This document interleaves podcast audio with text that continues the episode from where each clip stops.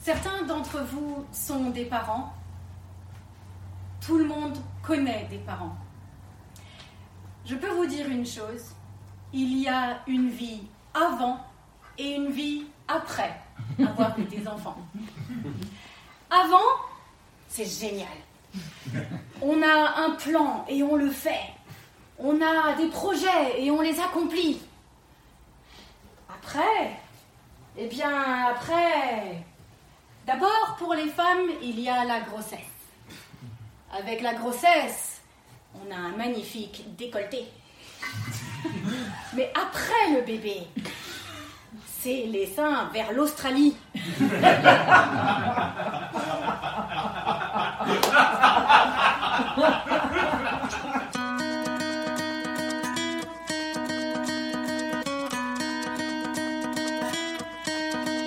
Bonjour, ou plutôt Servus, comme on dit ici chez nous à Munich. Je suis Hélène Cunet et vous écoutez Dessine-moi Munich, le podcast pour les francophones et francophiles installés dans la capitale bavaroise. Un seul objectif, partager des expériences et vous donner ainsi toutes les clés pour vivre pleinement votre expatriation. Si vous avez des questions, des feedbacks ou bien que vous souhaitez témoigner, n'hésitez pas à m'envoyer un message via le site dessine-moi Munich toutattaché.com ou via les réseaux sociaux.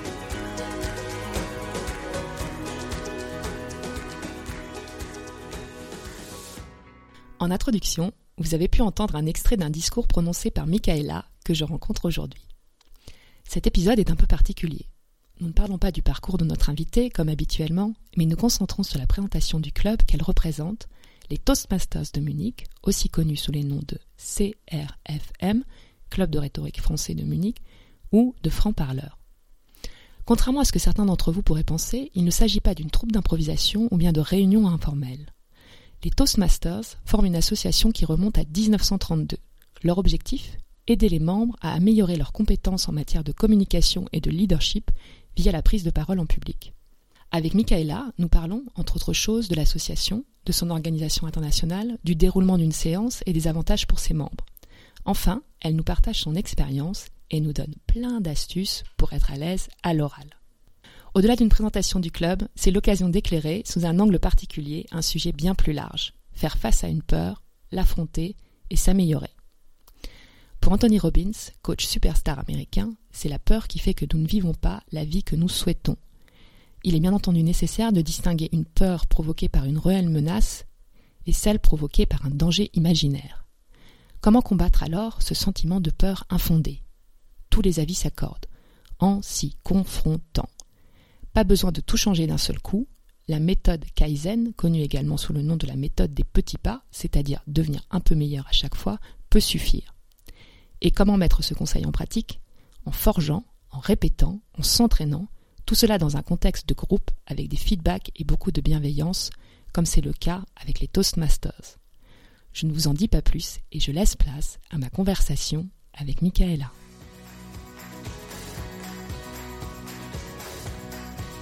Bonjour Michaela. Bonjour Hélène. Merci de me recevoir euh, chez toi. Avec euh, donc comme d'habitude, je fais une petite euh, présentation, mais, mais j'aimerais bien que tu nous dises, avec tes mots à toi, qui tu es. Ok. je m'appelle Michaela, je suis project manager, je suis maman de deux petites filles, mariée à un Bavarois, et ça fait neuf ans que je vis à Munich maintenant. Et voilà, je commence à prendre racine à Munich.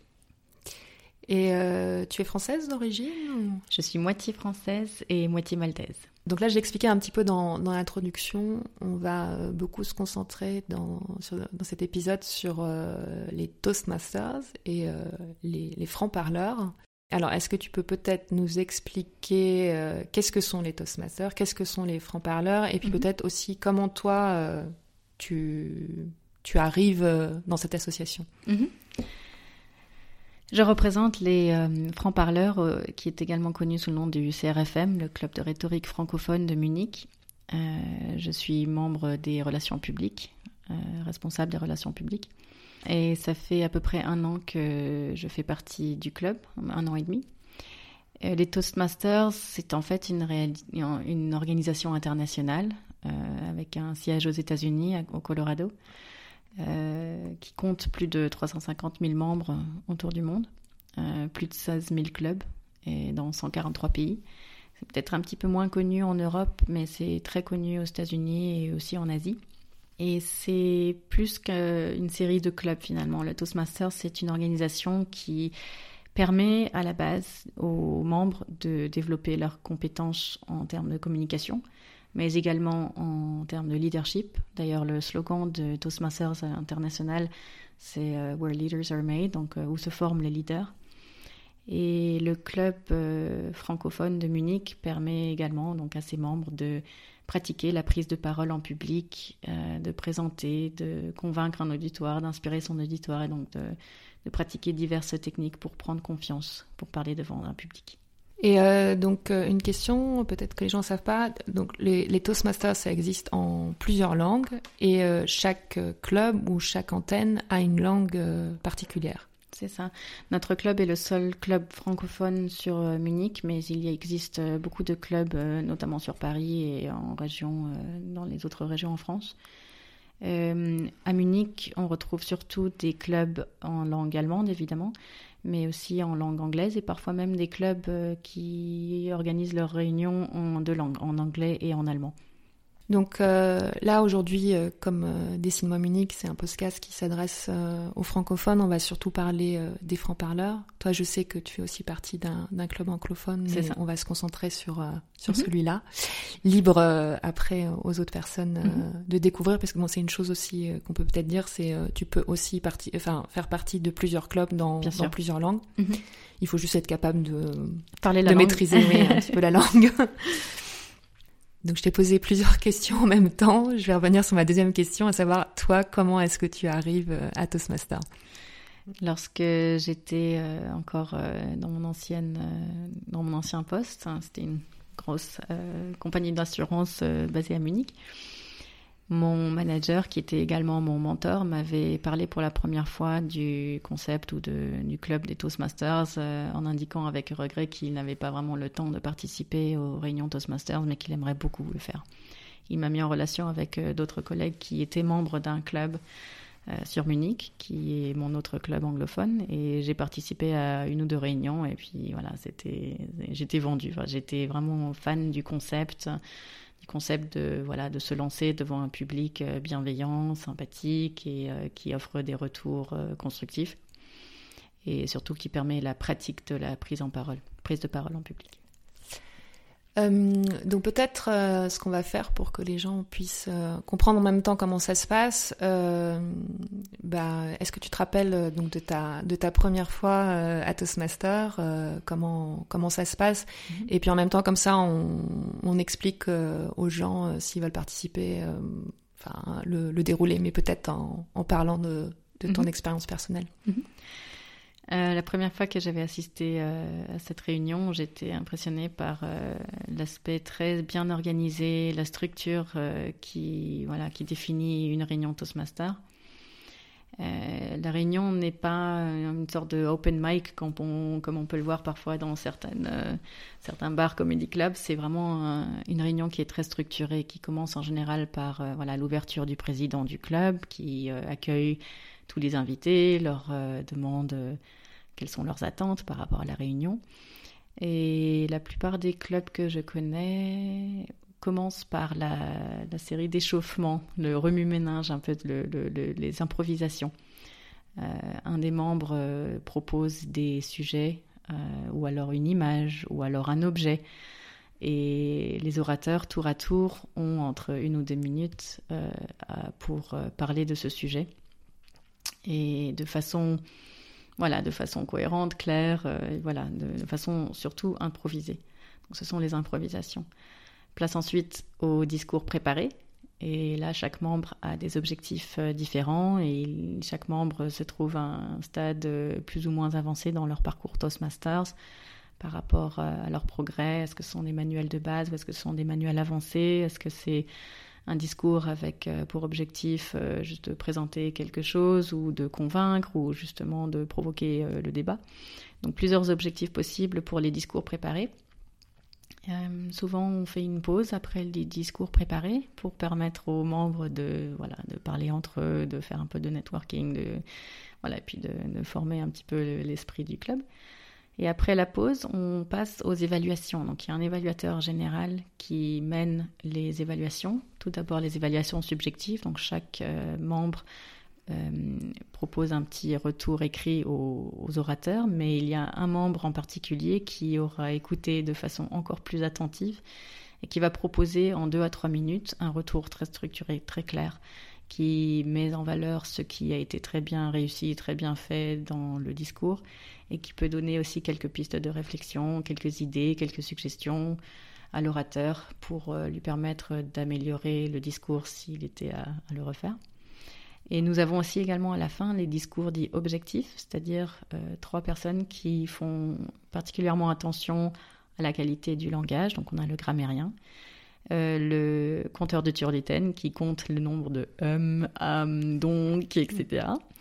Et les chronomètres, donc euh, la, personne qui tient compte du temps, parce qu'il faut savoir que chaque discours a un temps limite. En général, c'est 5 à 7 minutes par discours. Donc euh, à 5 minutes, on voit la lumière verte euh, s'afficher.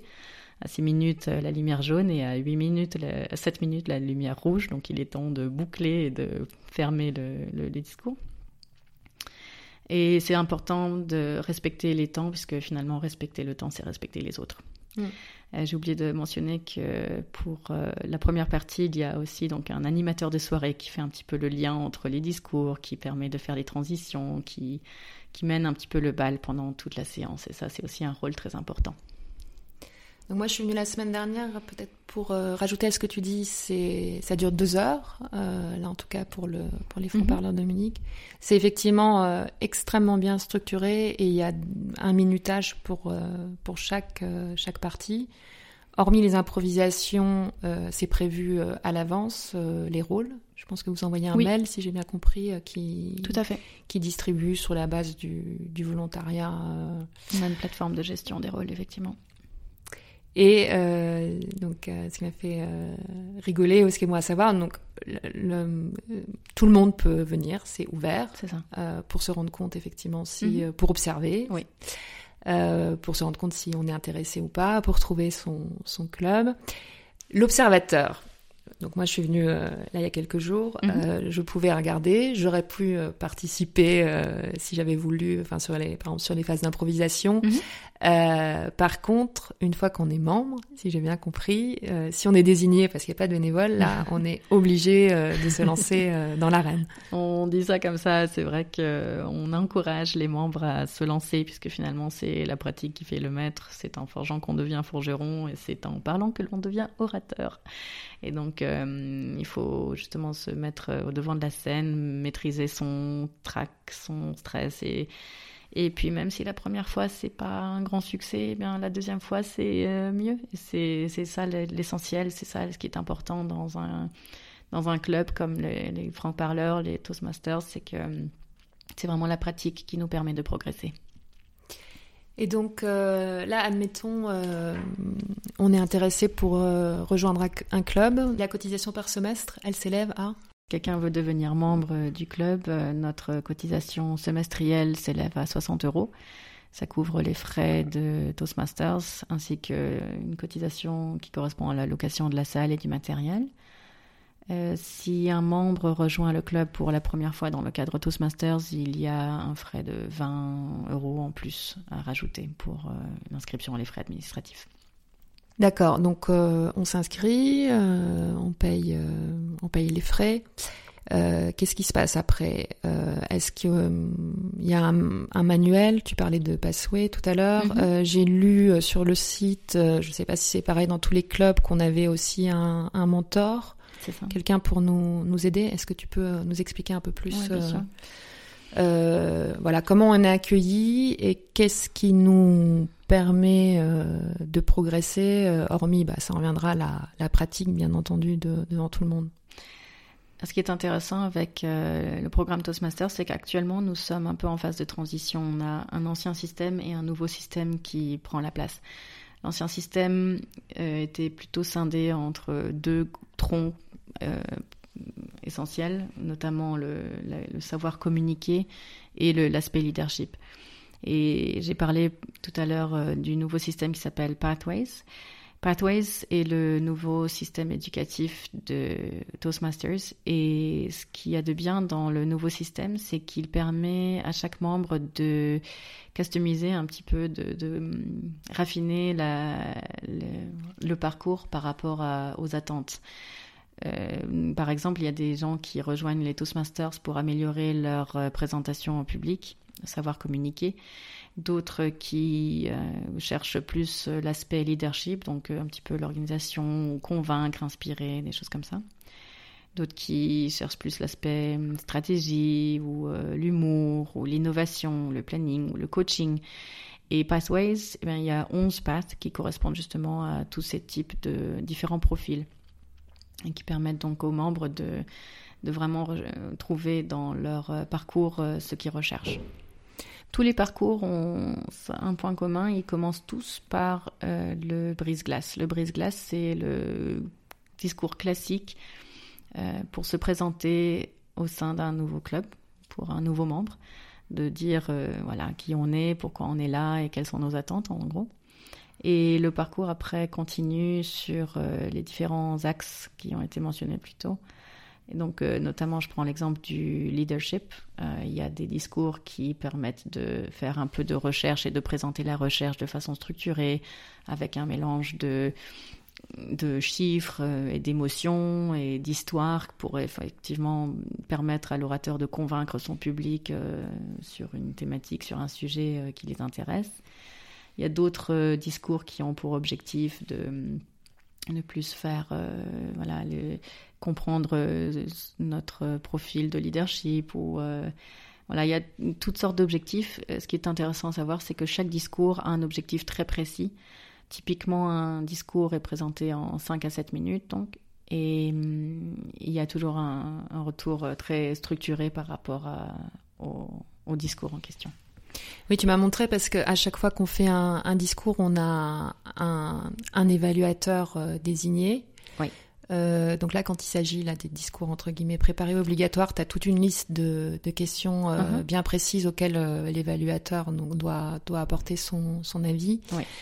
Et ce que j'ai trouvé aussi super là quand je suis venue, c'est que donc on va dire ça c'est un avis très détaillé, mais après c'est pas tout, tu as aussi le feedback de toutes les personnes euh, qui sont euh, dans la salle. Tu peux expliquer un peu comment, comment ça se passe? Alors, euh, dans la salle, on a des membres et des invités et chacun des membres du public reçoit un petit papier avec deux sections, quel, qui leur a plu dans le discours et ce qui pourrait être amélioré. Donc ça, on a un petit peu un tour de table par écrit de ce qui pourrait être améliorer dans un discours, quelles sont des idées, et puis surtout ce qui a plu. Et ça, c'est aussi très intéressant pour les orateurs de voir différents, différents aspects de ce qui, ce a plu dans leur discours. Oui, et, euh, et après peut-être ce qui est bien par rapport à, on en parlait hors micro avant, à, du coaching de prise de parole où tu serais par exemple juste avec euh, une seule personne, même si elle est extrêmement compétente, c'est que tu as quand même un regard qui est unilatéral et là, du fait que de toute façon, il y ait plusieurs membres, euh, oui, certes, c'est subjectif, mais c'est ça qui est aussi intéressant, c'est euh, de voir euh, comment chacun perçoit ton discours à, travers différents filtres. Et donc en ça, je trouve que tu as une approche beaucoup plus, beaucoup plus large. Mm-hmm. Et c'est ça qui est intéressant, et tu fais bien de mentionner les séminaires de communication, parce qu'ils ont, ils ont leur place, ils ont leur valeur, et ils ont surtout une valeur monétaire assez élevée. Euh, j'ai suivi moi-même, euh, dans le cadre de mon projet, de mon travail, euh, une formation de communication. Et j'ai trouvé ça très très intéressant, très instructif, et on sort de ce genre de séminaire vraiment emballé, motivé, inspiré. Le problème, c'est que souvent, on n'a pas l'occasion de mettre en pratique les différentes pistes que l'on a apprises lors de ces séminaires. Et c'est justement ce que proposent euh, les Toastmasters. Alors aux États-Unis, vous connaissez peut-être euh, les séminaires de formation et de leadership de Dale Carnegie. Et il paraît que à la fin, à l'issue de ces formations, euh, les formateurs disent aux membres voilà, maintenant vous savez toute la théorie, allez pratiquer chez les Toastmasters. Et c'est un peu ça que nous on propose au sein du club.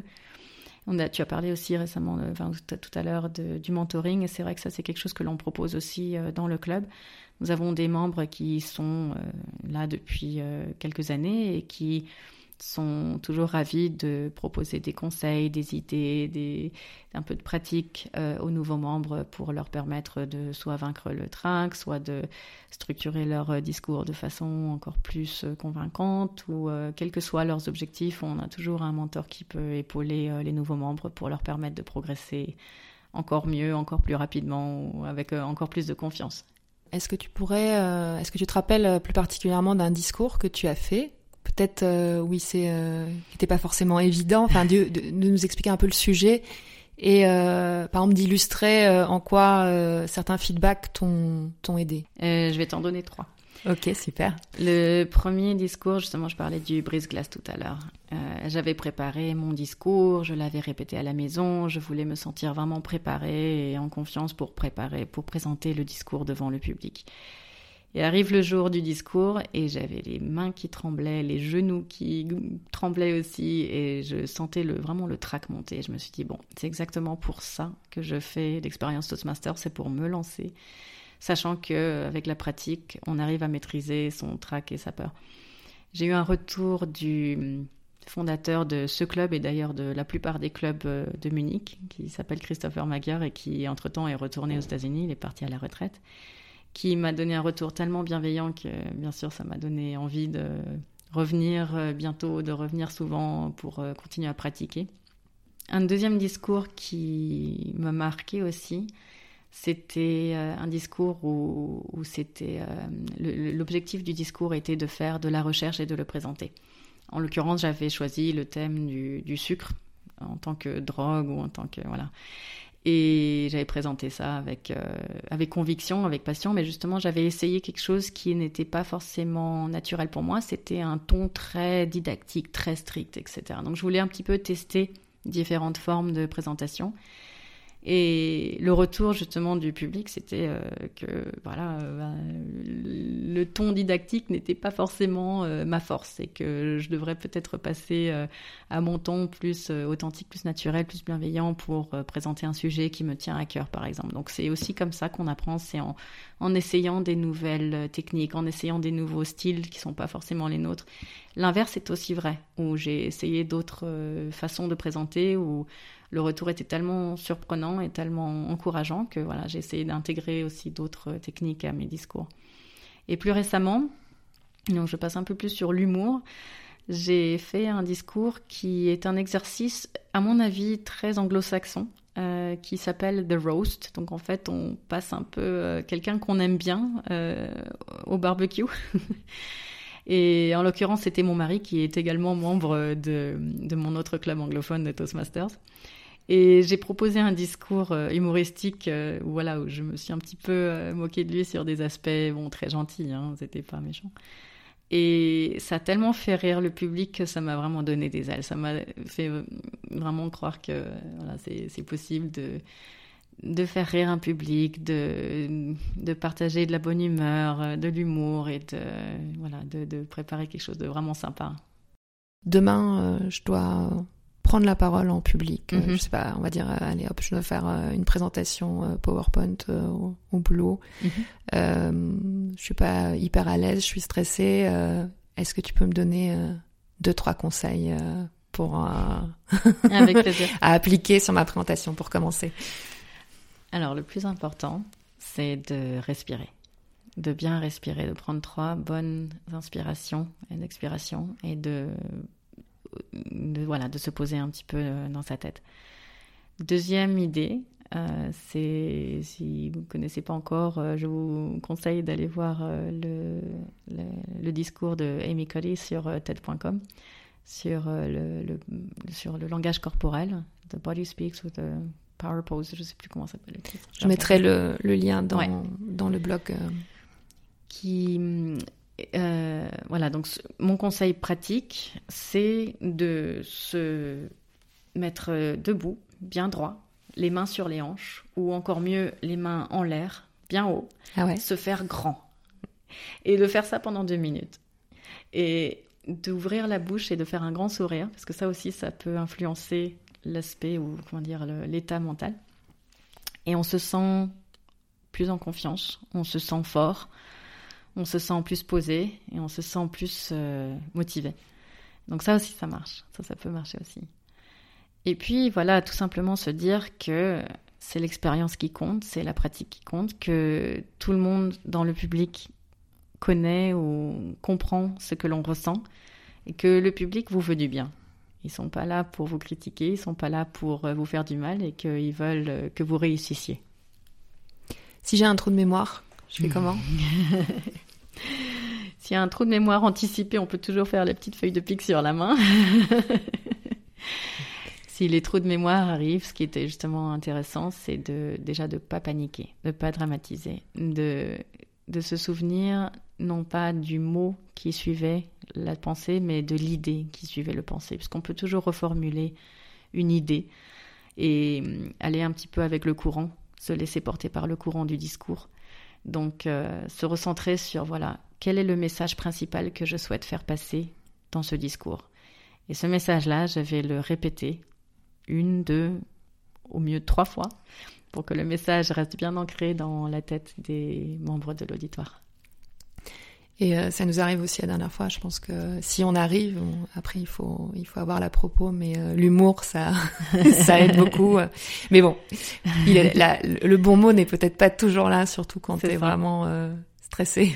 Mais ça aussi, c'est une question de pratique. Et je pense que on n'apprend pas juste à bien communiquer ou à bien se présenter avec le Toastmaster, c'est qu'on apprend aussi un petit peu à acquérir de la répartie, notamment dans la partie des les improvisations. Les improvisations permettent de parler d'un sujet de façon euh, concrète, intéressante et de voilà de cultiver cet aspect improvisé dans, dans la prise de parole en public.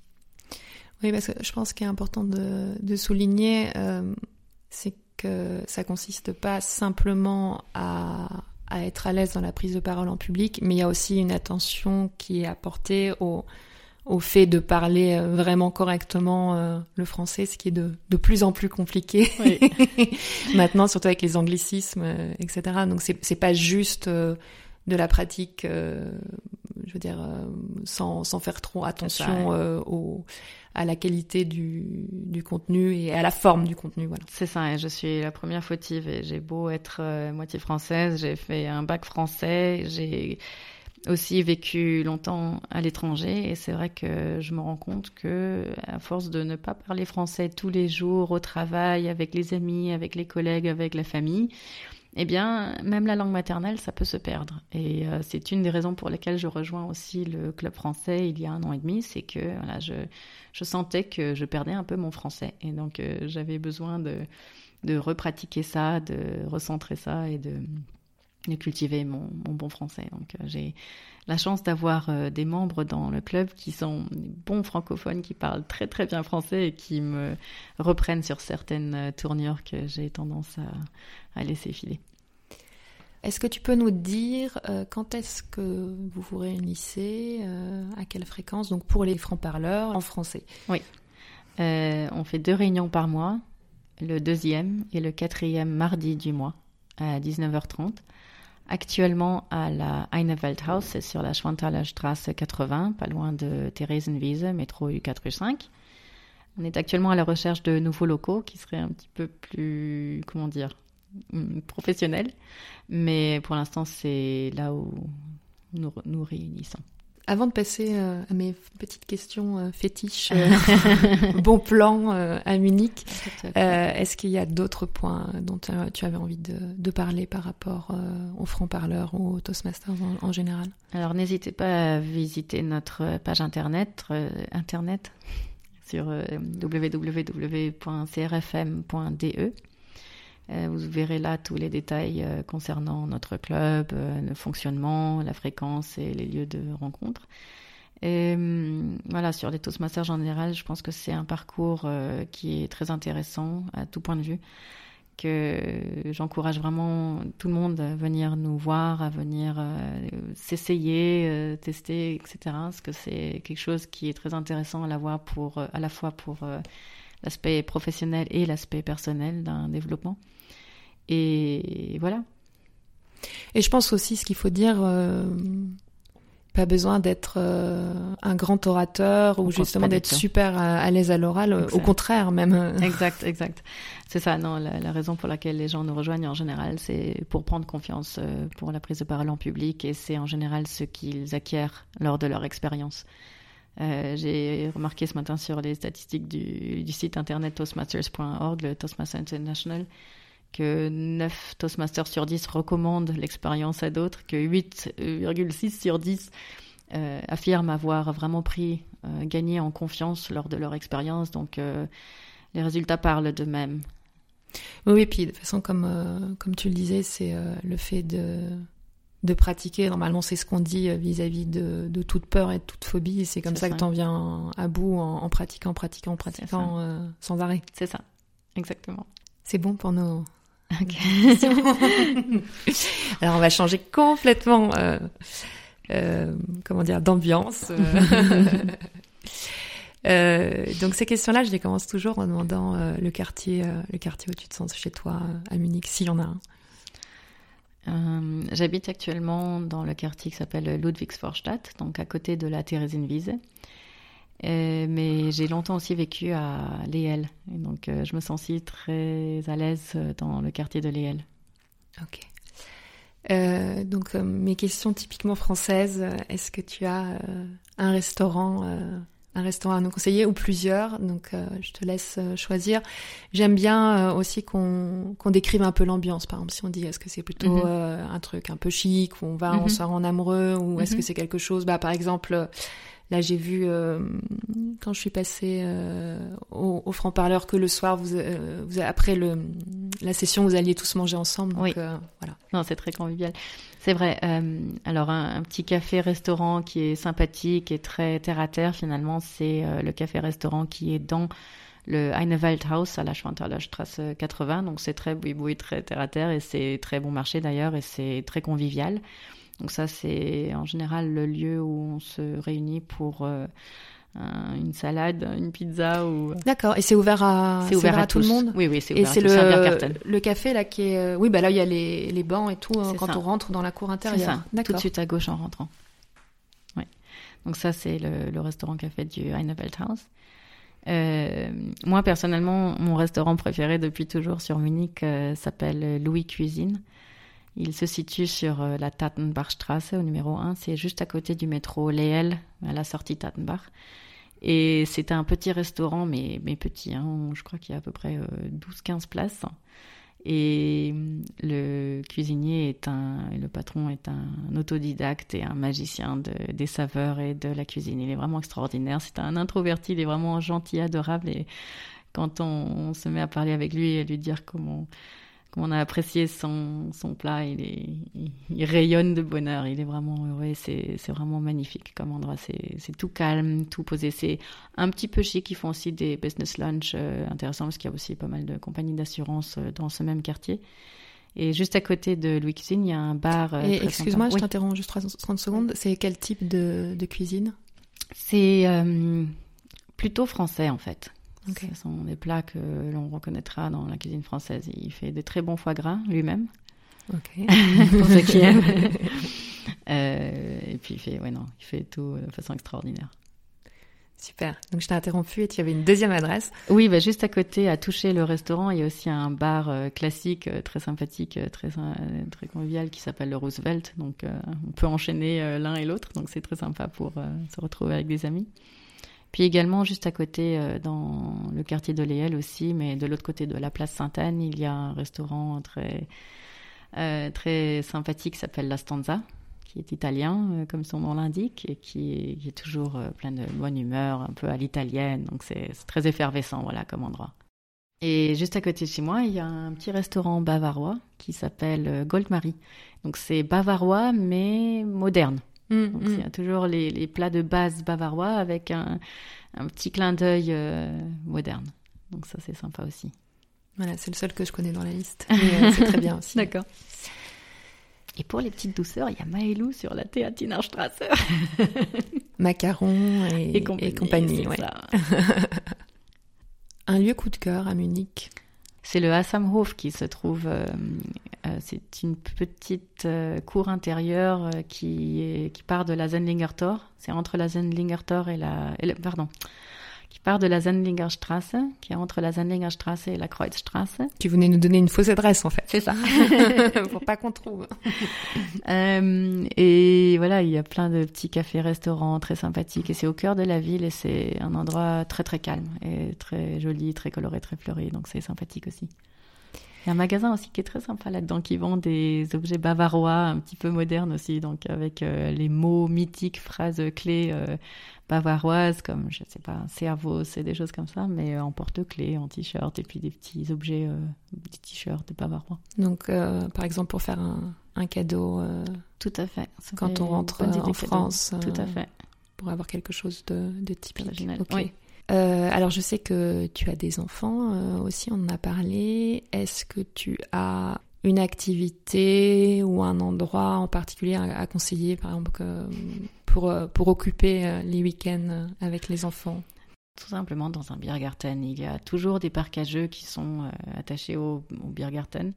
Est-ce que tu en as un? Parce que ça, on nous le dit souvent, mais je trouve que ce qui est intéressant, est-ce que tu en as un en particulier que, que tu aimes bien? Moi, celui que j'aime beaucoup, c'est celui du Bavaria Park, donc le Wirtshaus en Bavaria. Il y a un grand, une grande pelouse qui est sur euh, l'arrière et, à l'avant, il y a le, le Biergarten avec euh, le parc à jeux. Il y a aussi le restaurant qui est à côté, il y a même le bar à côté. Et en prime, et surtout s'il ne fait pas beau, c'est le musée des transports, qui est aussi très très intéressant, qui fait partie de la chaîne des Deutsches Museum. Et qui, on peut y passer aussi euh, la journée ou une heure euh, comme on veut, et c'est très intéressant. Il y a des grosses vieilles locomotives, euh, des nouveaux ICE, en passant par euh, les vieilles automobiles et les vieilles draisiennes et euh, tout plein de choses. Donc euh, c'est surtout très sympathique l'hiver pour permettre aux enfants voilà, de courir sans passer toute la journée moins 10 à l'extérieur. Est-ce qu'il y a un lieu coup de cœur cette fois-ci à, à l'extérieur de Munich? Moi, je suis une grosse, grosse fan du château de Neuschwanstein. J'ai toujours trouvé ce château absolument magique. Euh, sur les cartes postales, c'est vrai que c'était aussi l'inspiration pour euh, le château de la Balle au Bois dormant de Disney. Bon, mais c'est un château qui est magnifique à voir aussi dans, de l'intérieur et aussi de, ben de dans son environnement naturel. Mm, mm. Il y a un joli lac euh, à côté. Il y a un autre château qui est moins connu, qui est en face, qui est aussi très joli à visiter. Mais il faut aller un petit peu en dehors de Munich pour euh, le voir, mais ça vaut vraiment le coup si on est à Munich pour 2-3 euh, jours, parce que c'est quelque chose d'absolument magnifique. Et euh, Neuschwanstein, tu y allais plusieurs fois. Est-ce que tu as, peut-être euh, un bon plan à conseiller? Il faut mieux y aller, euh, je sais pas, tôt le matin, euh, en semaine, tard le soir. Ça dépend comment on y va. Et si on y va en train, en semaine, on peut bénéficier du tarif Bayern Ticket, je crois, mhm. mais c'est à partir d'une certaine heure, donc ça nous fait arriver un petit peu plus vers l'heure du midi, et c'est vrai que c'est un petit peu ric après. Euh, si on y va en voiture, on est beaucoup plus flexible, mais c'est vrai qu'il faut faire, euh, je crois, si je me souviens bien, deux heures de route pour y mhm. arriver. Euh, ce que je conseille absolument, c'est de réserver les tickets numérotés avec une heure précise en ligne à, l'avance. Ça coûte un euro qui est très bien investi pour sauter la queue qui est parfois interminable, surtout en week-end. Oui, c'est vrai que j'avais oublié que sur les châteaux, là, mais je crois que celui qui est aussi plus proche, la ligne au tout c'est pareil, tu peux réserver aussi euh, en ligne avant. Et j'avais fait une année, c'était vite rentabilisé d'acheter la carte pour tous les châteaux de Bavière. Il y a tout un réseau et euh, on peut acheter la carte et visiter donc gratuitement euh, tous les châteaux avec cette carte aussi souvent qu'on D'accord, bah ça je savais pas que c'était, mais je regarderai, je mettrai le, lien. Et tu as un an, c'est ça pour Tu as un an euh, pour tout visiter. Tu peux visiter aussi, euh, euh, ben, comment s'appelle, Nymphenburg, mhm. la résidence avec le, la salle des trésors aussi. Donc ça c'est quelque chose qui est aussi facile à faire, même si on a des invités, on peut aller les prendre et visiter ça plusieurs fois et on s'en lasse jamais finalement. Donc ça, c'est aussi euh, vite rentabilisé, surtout si on va à Neuschwanstein, parce que je crois que c'est un des châteaux les plus chers à visiter autrement. Euh, ben on approche de la, de la fin du podcast. Euh, j'aime bien terminer par, quelques, par deux, trois questions. Donc la, la première, le, le podcast s'appelle Dessine-moi Munich. Donc, est-ce que tu pourrais me donner, je sais pas, une couleur, un adjectif, une image pour matérialiser ton Munich à toi? C'est vrai que c'est Munich, c'est vert. C'est vrai qu'aujourd'hui il fait gris à Munich. Mais si je devais chercher un adjectif, c'est malheureusement un adjectif qui est difficile à traduire en français. Ça vient de, l'allemand, c'est gemütlich. C'est vraiment cet aspect, euh, c'est tranquille, c'est bien, on y est bien. On est vraiment bien à Munich. Euh, pour euh, pour des, gens qui viendraient s'installer, ce serait quoi, toi, ton conseil pour, pour bien s'intégrer Il est vrai que parler l'allemand, ça aide mais il paraît que c'est pas aussi important aujourd'hui que ça l'était il y a 15 ans. Faites quand même l'effort d'apprendre euh, les mots de base pour euh, se repérer et survivre euh, à Munich en arrivant. Je pense que c'est toujours utile, ne serait-ce que aussi pour comprendre un peu la culture allemande derrière la langue. Euh, et de voilà de à la fois se faire un réseau avec euh, peut-être euh, le côté francophone sur Munich mais aussi justement essayer de s'intégrer aux réseaux locaux. Et on a tous des passions des centres d'intérêt. Il y a Munich offre de tout. Il suffit de chercher un peu il y a vraiment de tout. Et donc pour finir si tu devais partir de Munich qu'est-ce qui te manquerait le plus? Je pense que ce qui me manquerait le plus, c'est ce que l'on réalise même pas qu'on a au quotidien ici, c'est la tranquillité, la sécurité, l'aspect, voilà, sans souci de, voilà, une éducation pour les enfants qui est merveilleuse ou une sécurité, euh, on peut se promener euh, vraiment avec le sac ouvert ou euh, sans problème. Et donc tous ces aspects qui rendent la vie facile et agréable à Munich, c'est vrai que on retrouve pas ça partout dans le monde. Oui, on l'oublie, mais c'est vrai que. Est-ce que tu as quelque chose à, à rajouter avant qu'on s'arrête? Normalement, il revient toujours euh, des choses une heure plus tard, etc. Bah oui, oui, mais... c'est normal. mais pas par rapport aux dernières questions, mais par rapport à avant, c'est que par rapport au Toastmasters, ce qui est intéressant, c'est que beaucoup de nos membres euh, commencent le parcours pour euh, voilà l'aspect communication ou autre, et qui se découvrent ou ils découvrent des choses au long de leur parcours et ça leur permet de créer des nouvelles choses. Je cite notamment, il y a deux membres, quelques membres de mon autre club anglophone qui ont lancé, un peu grâce à leur expérience Toastmasters, le Comedy Club Munich, donc euh, le stand-up comedy en anglais euh, sur Munich. Donc euh, trouvez-les sur Facebook, sur tous les réseaux sociaux, ça vaut vraiment le coup. Si vous parlez anglais, on, on y rit beaucoup. Et allemand, parce que c'est d'ailleurs en anglais et en allemand. Il y a un autre membre qui a créé aussi le Storytellers Night, donc c'est une fois par mois, le dimanche soir des gens qui prennent euh, à tour de rôle le micro pour euh, raconter une histoire euh, personnelle ou une histoire de leur famille. Et c'est c'est tout plein de voilà de bienveillance et de c'est une ambiance très sympathique aussi. Merci Michaela. Ben, merci à toi. Rebonjour. Cette conclusion sera aussi courte que l'introduction a été longue. Tout d'abord, un grand merci à Michaela pour sa gentillesse, sa passion et sa disponibilité. Tous les détails abordés dans l'épisode et écouter la fin du discours en intro, rendez-vous sur le site dessine-moi Munich toutattaché.com.